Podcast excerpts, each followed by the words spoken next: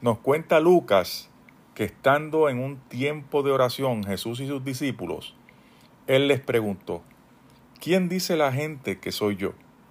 Luego del difícil trabajo de haber alimentado a miles de personas, Jesús y sus discípulos siempre tuvieron un espacio de oración y reflexión.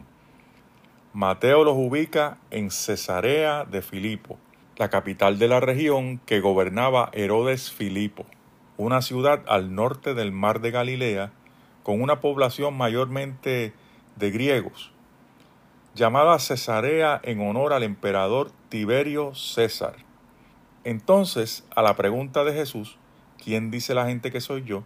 Ellos contestaron, unos dicen Juan el Bautista, otros Elías, y otros que alguno de los profetas antiguos ha resucitado.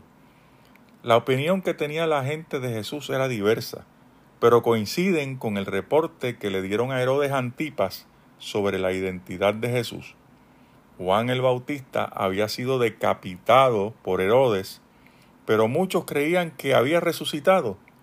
Juan había calado hondo en el corazón de muchos con el mensaje directo de arrepentimiento y la cercanía del reino de Dios el mismo mensaje que Jesús utilizó al comienzo de su ministerio. Por eso muchos creían que Jesús era Juan el Bautista que había resucitado. Por otro lado, Elías fue un profeta de Israel en el tiempo de los reyes y tenía una imagen bien parecida a la de Juan el Bautista. A través de Elías, Dios realizó muchas señales y portentos poderosos. Tal vez por eso asociaban a Jesús con Elías. El ministerio profético del Antiguo Testamento se caracterizaba por traer un mensaje de parte de Dios al pueblo. El profeta era un vocero de Dios. Este tipo de mensaje se caracterizaba por exhortar al arrepentimiento y a volverse para cumplir la ley de Dios, ese pacto que hubo en el Sinaí. El mensaje también podía incluir oráculos y predicciones. Es por esto que identificaban a Jesús con algún otro de los profetas. Entonces Jesús de forma directa les pregunta a sus discípulos, ¿y ustedes quién dicen que soy yo? En otras palabras, ahora que ustedes me conocen mucho más que la gente, ustedes que han visto de primera mano las cosas que he hecho y dicho, ¿quién dicen que soy yo? Entonces Pedro respondió y dijo, el Cristo de Dios. En el pasaje paralelo en Mateo, Pedro dijo, tú eres el Cristo, el Hijo del Dios viviente.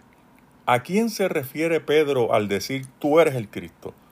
Algunos piensan acerca de Jesucristo que Jesús es el nombre y que Cristo es el apellido, pero no es así.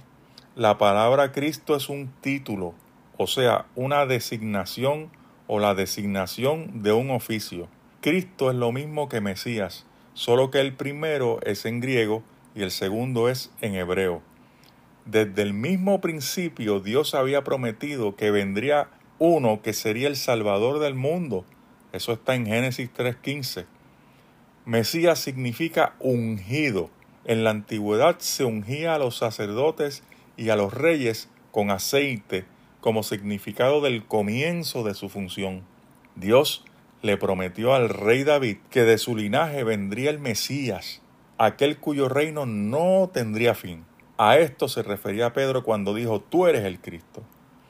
Pero en ese momento Pedro y los discípulos entendían la figura del Mesías como aquel enviado de Dios para traer libertad, justicia y paz a Israel, a la nación de Israel sin comprender aún que el Mesías debía morir primero para luego resucitar. En Mateo 16, 17 dice, Entonces le respondió Jesús y le dijo, Bienaventurado eres Simón, hijo de Jonás, porque no te lo reveló carne ni sangre, sino mi Padre que está en los cielos. Jesús le dice a Simón que es dichoso, que es feliz, sinónimo de bienaventurado, porque lo que confesó con sus labios no fue una deducción lógica, sino algo más profundo, fue una revelación del Padre. Y es que para creer en Jesús como el Mesías, como el Hijo de Dios, debe ocurrir en nosotros un cambio operado por el Espíritu Santo en nuestro corazón. Jesús dijo, Ninguno puede venir a mí si el Padre no le trajere. Juan 6:44. ¿Y tú, mi amigo? ¿Qué piensas de Jesús?